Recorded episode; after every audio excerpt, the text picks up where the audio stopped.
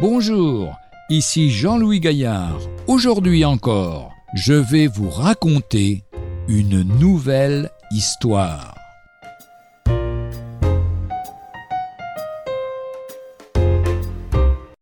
En mémoire de lui. En 1943, un matin d'été, à Auschwitz, à l'appel des détenus, il manque dix hommes.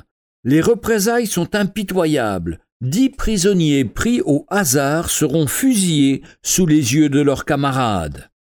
L'un d'eux, bouleversé, s'écrie Oh, ma femme, mes enfants, laissez-moi l'espoir de les revoir un jour.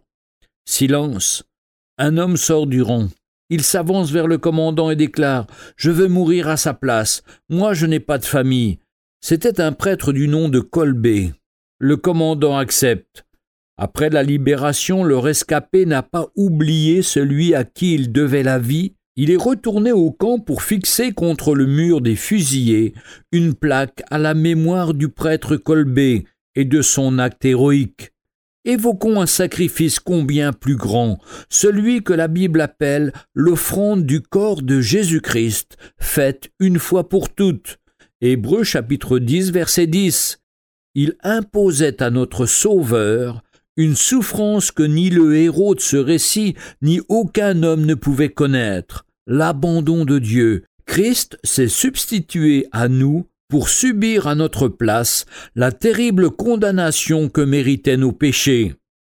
Du sacrifice de Jésus-Christ, il existe même un mémorial, institué par lui-même, le pain et le vin, qui, dans leur muet langage, rappellent aux chrétiens la mort du Seigneur lui-même les invite pendant le temps de son absence à perpétuer ce souvenir. Faites ceci en mémoire de moi, dit l'évangile de Luc chapitre 22 verset 19.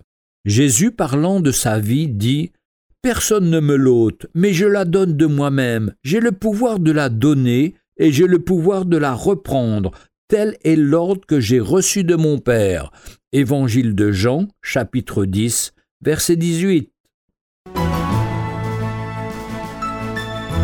Retrouvez un jour une histoire sur www.365histoire.com.